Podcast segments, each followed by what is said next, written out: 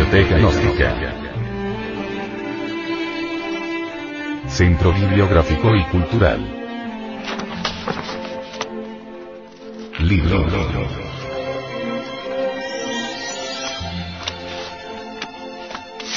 El misterio del áureo florecer. Autor. Samael Aumeor.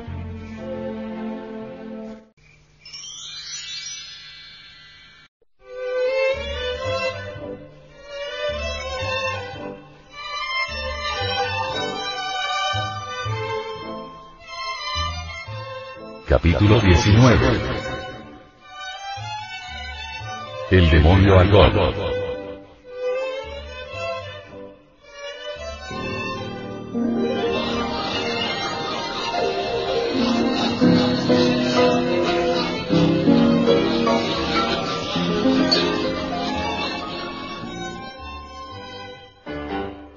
Es urgente repetir a veces ciertas frases cuando se trata de comprender. Está de más enfatizar aquello que ya dijimos en el capítulo 13. Quiero referirme al alcohol.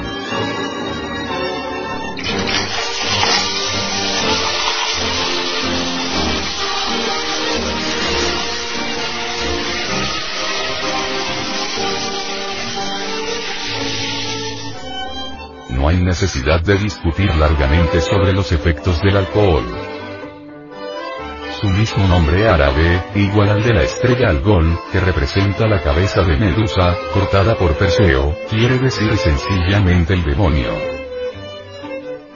Y que sea efectivamente un demonio maléfico espíritu, cuando se posesiona del hombre, es evidente y fácilmente demostrable por sus efectos, que van desde la borrachera al delirio incremencia a la locura, consignándose en los descendientes bajo la forma de parálisis y otras taras hereditarias.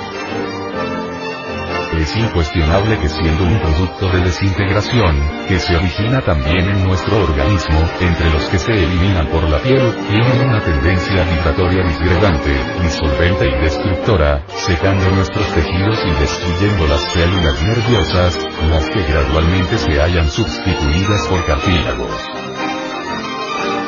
Resulta palmario y manifiesto que el alcohol tiende a eliminar la capacidad de pensar independientemente, ya que estimula fatalmente la fantasía, y de juzgar serenamente, así como debilita espantosamente el sentido ético y la libertad individual. Los dictadores de todos los tiempos, los tiranos, no ignoran que es más fácil gobernar y esclavizar a un pueblo de bebedores que a un pueblo de abstemios.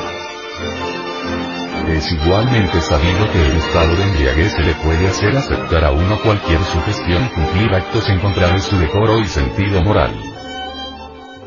Es demasiado notoria la influencia del alcohol sobre los crímenes, para que haya necesidad de insistir en ello. Se fue borracho el borracho del brazo del cantinero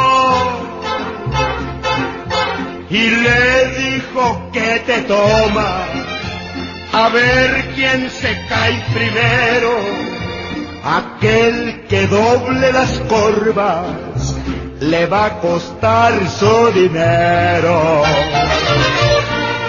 Y borracho y cantinero seguían pidiendo y pidiendo mariachis y cancioneros los estaban divirtiendo, pero se sentía el ambiente muy cerquita del infierno.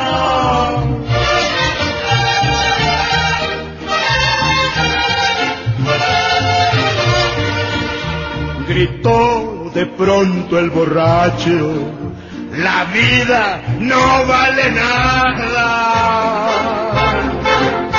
y le dijo el cantinero, mi vida está asegurada, si vienes echando habladas, yo te contesto con bala.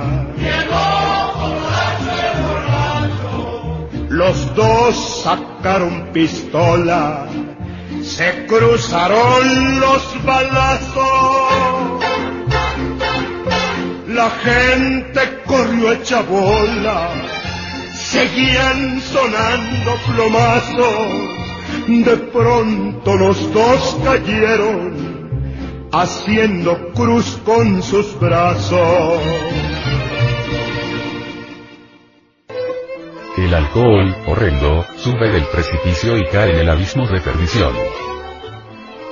Es la substancia maligna que caracteriza en forma íntima a los mundos infiernos, donde solo se escuchan balabros, aullidos, silbos, relinchos, chillidos, mugidos, graznidos, maullidos, ladridos, bufares, roncares y crocotares.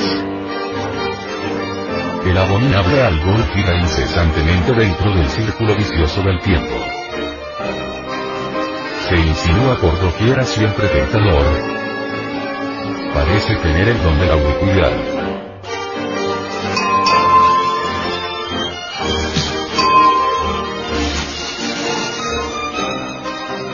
Tan pronto sonríe en la copa de oro o de plata bajo el techo dorado del fastuoso palacio, como hace cantar al bardo melenudo de la horrible taberna.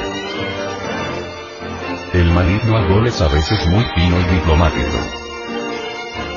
Vedlo ahí brillando peligrosamente entre la copa resplandeciente de fino bacará. La mujer amada os la ofrece. Y dice el poeta que cuando en el mullido y perfumado lecho de caoba, la amada ebria de vino desnudarse pretendía el ángel de la guarda se salía un momento. Todos vamos a un fin, todos tenemos nuestro nombre en el ánfora fatal, nunca bebas, te digo, licor maldito porque si lo bebes pronto errarás el camino. Vinillo bien fuerte de Sabina en copas chicas beberás hoy conmigo, aunque el ánfora griega fue el envase, que lo sellé yo mismo, exclama Satanás desde el fondo del abismo. En sus negras profundidades, cada demonio su faena cumple, apañando viñas, hasta el sol vespertino.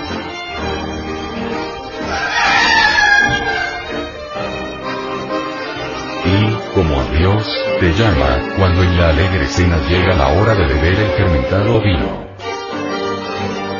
Numen nuevo en sus lares, te brindan los lagriegos votos y invasiones del mosto de sus vides y sonríe el gol, medusa pérfida, gozándose con su víctima. Ayunos, mortificaciones, silicios, pide la anacoreta o penitente en el alba riente y después todo concluye libando entre la borrasca y la orgía cuando el sol ya cansado se apaga en el poniente. ¿Qué no desgasta el tiempo? Ya fueron inferiores a los abuelos rudos nuestros queridos padres. Peores que ellos somos nosotros y en mustia decadencia entre el licor y la tragedia nos sigue una viciosa descendencia. Cuán distinta la prole, de cuán otra familia. Que tiñe en sangre púnica los mares de Sicilia, la que a Piros y de un solo lance postra, y al formidable Aníbal, porque hasta el fin le arrastra. Casta viril de rústicos soldados, enseñada a remover las glebas con sabélica asada, hayanes obedientes a una madre severa, que a su mandar cargaban, en la hora postrera. Del día enormes troncos para el hogar cortados, cuando, sueltos del yugo los bueyes fatigados, se hunde el sol en las sombras que la noche remansa, y en amigo reposo la alquería descansa.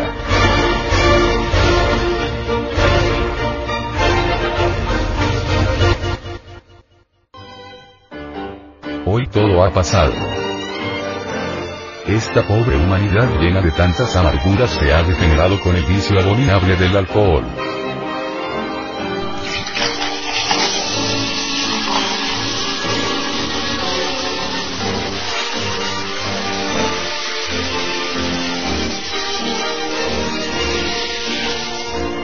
¿Y quiénes son esos tontos que pretenden negociar con Satán? Escuchad amigos. Con el siniestro demonio alcohol no es posible hacer componendas, arreglos, chanchullos, de ninguna especie. El alcohol es muy traicionero y tarde o temprano nos da la puñalada por la espalda. Muchas gentes de Telema. Voluntad, beben tan solo una que otra copa diaria, chanchullo maravilloso, ¿verdad? Arreglo. Compadrazgo. Pastel, gentes inexpertas de la vida. Ciertamente a ellas hablándoles en lenguaje socrático podríamos decirles que no solo ignoran, sino además ignoran que ignoran. Los átomos del enemigo secretos semejantes a microscópicas fracciones de vidrio,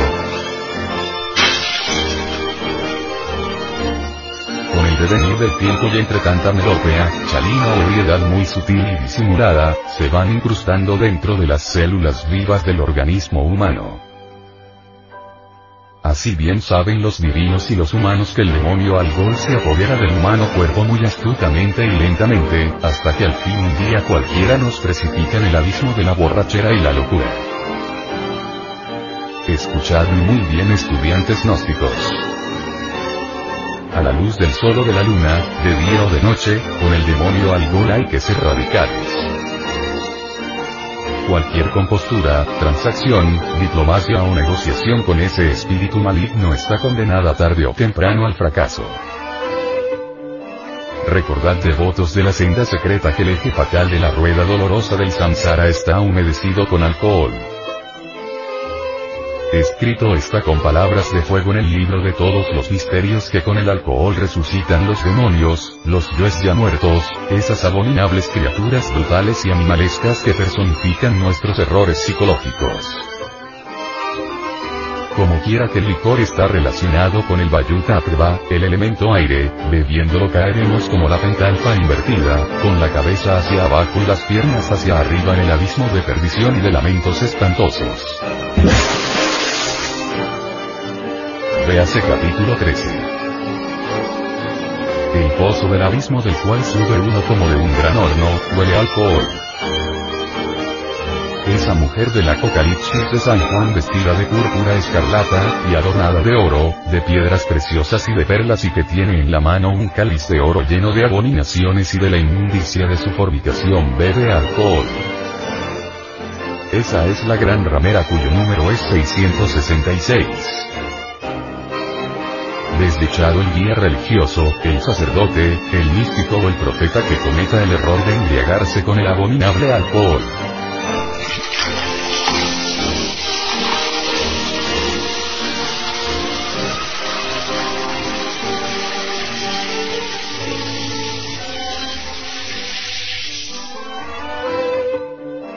Está bien trabajar por la salvación de las almas, e enseñar la doctrina del Señor, mas en verdad os digo que no es justo lanzar nuevos podridos contra aquellos que os siguen. Sacerdotes, anacoretas, místicos, misioneros, que con amor enseñáis al pueblo, ¿por qué lo escandalizáis? ¿Ignoráis acaso que escandalizar a las gentes equivale a faltarles el respeto? A lanzarles tomatazos y nuevos podridos. Cuando vais vosotros a comprender todo esto,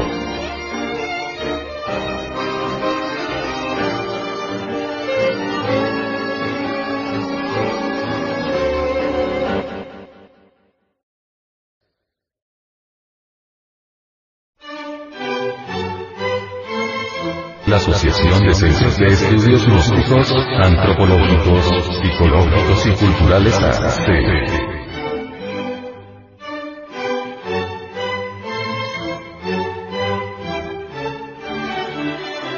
Presenta.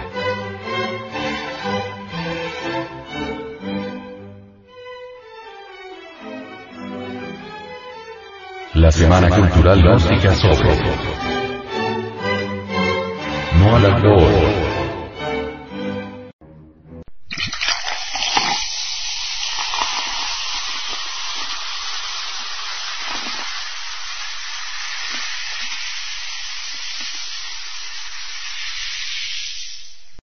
Está por empezar la siembra en el horcón. hacienda que en la ocasión necesitaba peones. Los muchachos sus reuniones hacían en la tienda de la esquina. Se tomaba, se bebía, se tomaba mucho quizá en demasía. En estas entró Julián, mozo apreciado de todos. Sírvase algo, parcero. Gracias, amigo, no tomo. ¿Cómo dice? ¿Que no toma? ¿Y dónde han visto un mozo de su talla que por lo menos no se tome una botella de aguardiente en un día como este? ¡Ey, cantinero! Tráigase una botella que el mozo va a tomar conmigo. Ya le he dicho que no tomo. No voy a tomar. No quiero tomar. Y si quieren saber por qué, escuchen. Yo he tomado quizá como el primero. Todos ustedes conocieron aquella que fue mi mujer, mi Juana. Alma grande, alma noble, alma grande que quizá yo mismo no mereciera y que muchos de ustedes me envidiaran. Por ella sí, únicamente por ella. Por no verla sufrir ni lloriquear contuve muchas veces mis ganas de tomar. Pero un día, cuando Dios se la llevó para ese pago donde no se vuelve, cuando me vi de completamente solo, con el hijo de su amor que se formara al juntarse con el mío como una flor o una fruta, entonces sí, entonces sí volví con ansia la bebida y encerrado en mi cuarto con una botella de aguardiente tomaba y tomaba hasta perder la cabeza. Cuando ya estaba bien tomado, en la pared del frente se aparecía ella y me hablaba, me hablaba con una voz más dulce que el canto de una mirla. Se me hacía tan real y tan cierto aquello que una tarde, entrando mi hijo al rancho, me dijo, pero ¿cómo, papito? ¿Todavía está tomando? Lleva seis días tomando, papacito. ¿Por qué toma tanto de un tiempo a esta parte? ¿Por qué, papacito? ¿No ves que estoy descalzo? ¿No ves que estoy vestido de harapos? ¿No ves que los muchachos de la calle me gritan, tu padre es un borracho? Y tienen razón, papacito. ¿Por qué toma tanto, papito? ¿Por qué?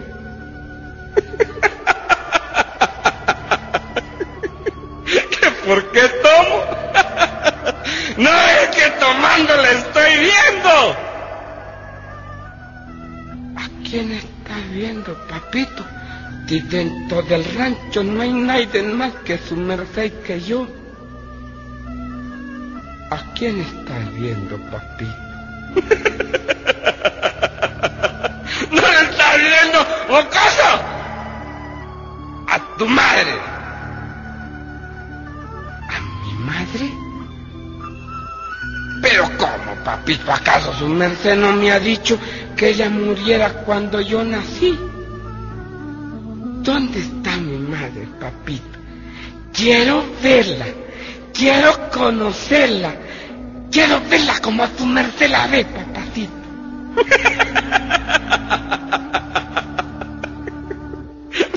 Mira, amigo, para ver a tu madre, para ver a tu madre tienes que tomar aguardiente, tienes que tomar mucho aguardiente igual que lo tomo yo. Frente a mi rancho, me apeo de mi caballo. Y adentro me llega un ruido como de grito, llanto, pataleo. Algo más negro que los ojos de mi caballo pasó por mi cabeza. De una patada echó abajo la puerta del rancho. En el suelo, revolcándose en convulsiones como picado de una víbora, echando babasa por la boca, estaba mi hijo. Mi hijo estaba en el suelo. Aturdido del todo, volví los ojos para todas partes. Y sobre la mesa estaba la botella de aguardiente completamente vacía. Lo levanto para castigarlo y le dije, ¿por qué has tomado? ¿Por qué has tomado? ¿Por qué has tomado? Hijo de una gran, ¿por qué has tomado? Y mi hijo, dándole vuelta a sus ojitos, me dijo, no me pegue, papito, no me pegue, yo, yo he tomado. Y yo voy a seguir tomando porque yo quiero ver a mi mamita. Mamacita, ¿dónde estás? Quiero verte, quiero conocerte. Ver cómo te ve mi papito. Mamita, me hace mucha falta, mamá compréndanme, ¿por qué no tomo más?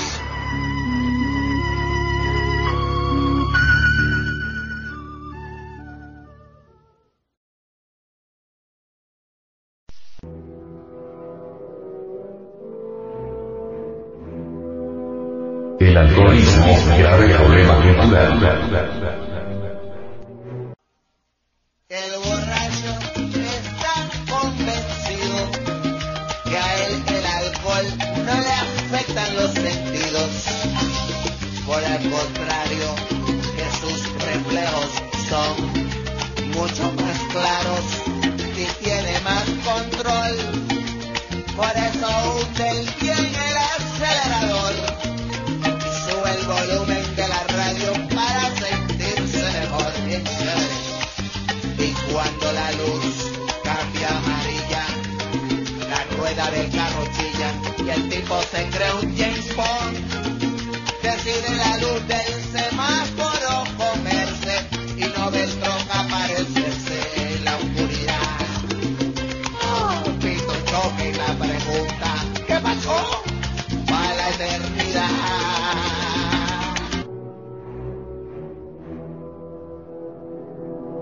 caso de incremento de personas muertas entre los 16 y 25 años, embriagadas, plantea el drama del alcohol entre los jóvenes. Un prestigioso psiquiatra colombiano manifestó que, el licor es el primer asesino de los muchachos.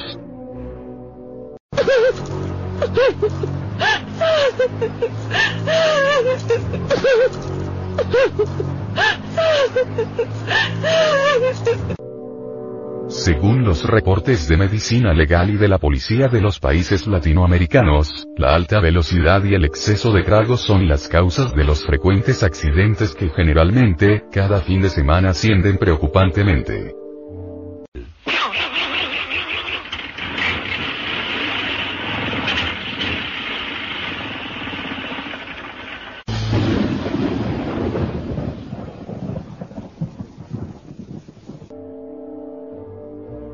Los asesores de la Organización Panamericana de la Salud, OPS, dijo.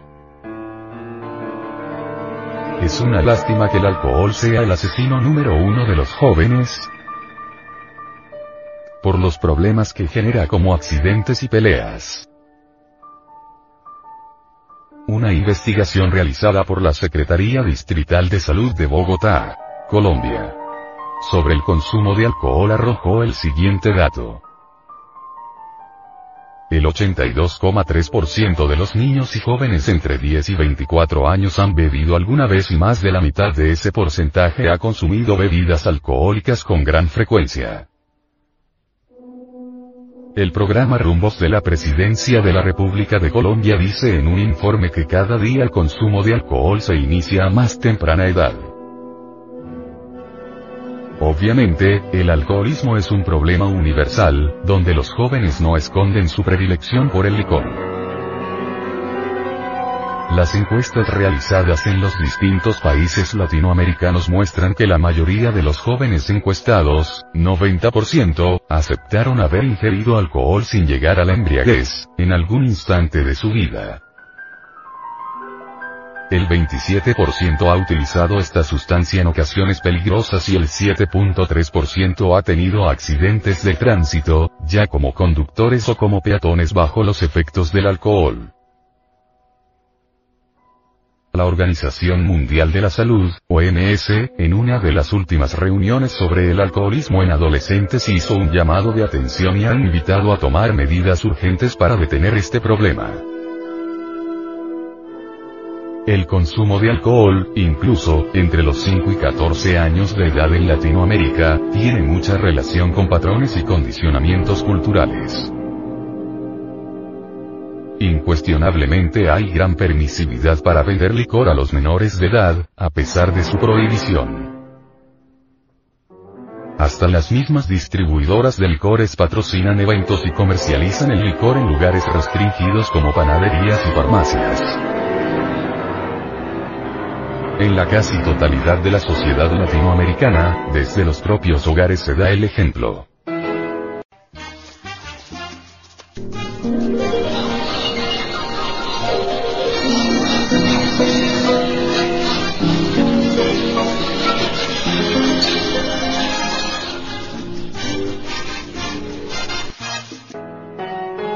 En América Latina se bebe por todo, por alegrías o por tristezas, por triunfos o por derrotas, por nacimientos o por muertes, y los infantes presencian este panorama desde pequeños.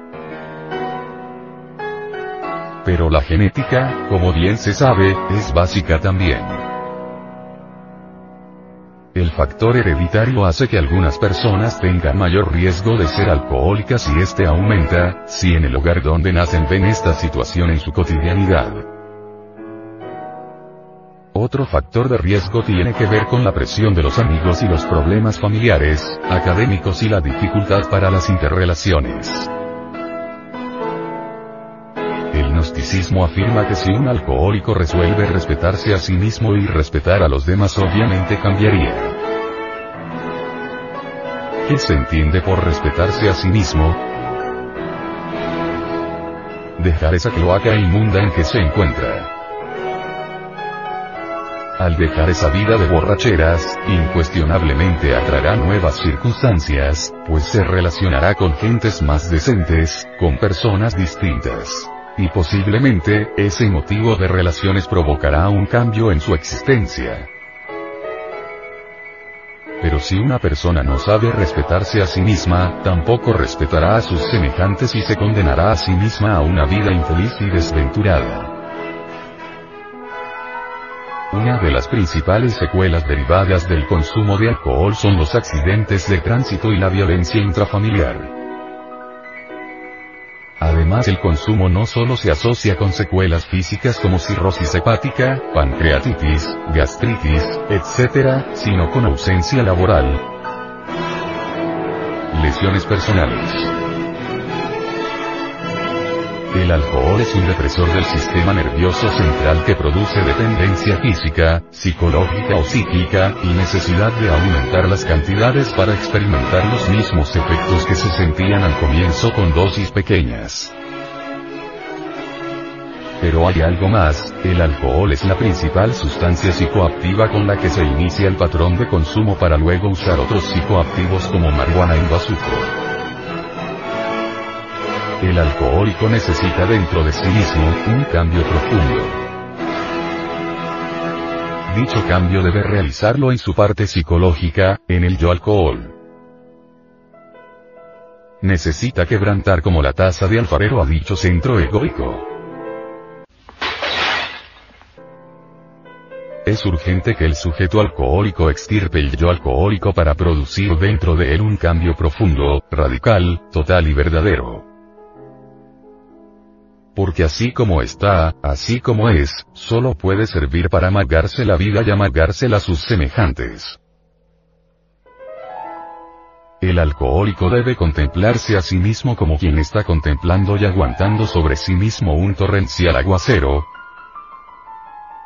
Nadie en la vida puede disolver el yo alcohol buscando sustitutos, abandonando el licor para refugiarse, por ejemplo, en una creencia religiosa, en una organización civil, etc. Si el alcohólico de verdad quiere un cambio dentro de sí mismo, debe dejar a un lado todas esas cosas que parecen positivas, todos esos hábitos viejos y todas esas costumbres equivocadas. La mente es la sede central del yo alcohol. El alcohólico necesita un cambio en la sede central para que dentro de él produzca una revolución psicológica verdadera. Solo con absoluta comprensión de lo que desgraciadamente es, y sin refugiarse en ningún tipo de estímulo, incentivo de ninguna especie, puede de verdad lograrse la extirpación del yo alcohol,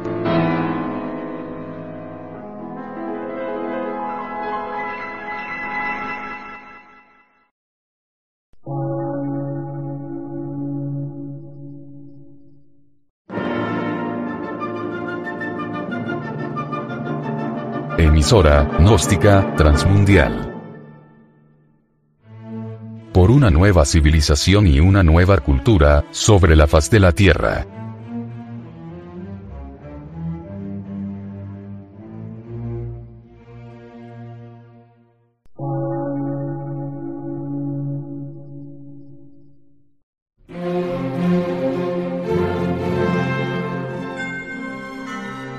De radiodifusión.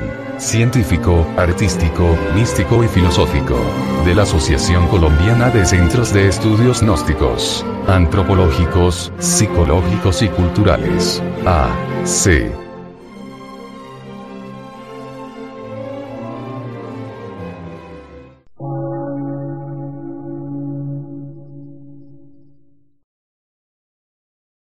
Lectura en movimiento. Difusión sin fronteras.